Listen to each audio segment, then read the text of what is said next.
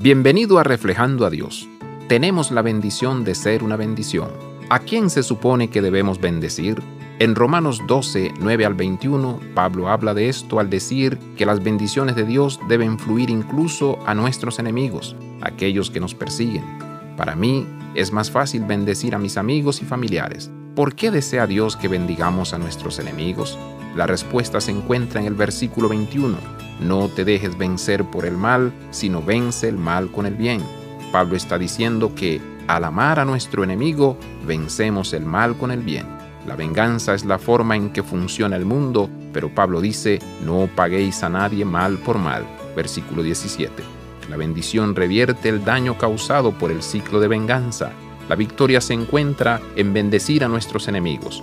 Al amar a nuestros enemigos, estamos superando el mal que se encuentra cuando los humanos se vengan por sus propias manos. Al bendecir a nuestros enemigos, estamos compartiendo la bendición que Dios nos ha dado, que se encuentra en la cruz de Jesucristo. Una vez fuimos enemigos de Dios, ahora somos amados por Él, llamados a extender sus bendiciones al mundo. Estamos llamados a bendecir a nuestros enemigos con amor. Abraza la vida de santidad Visita reflejandoadios.com.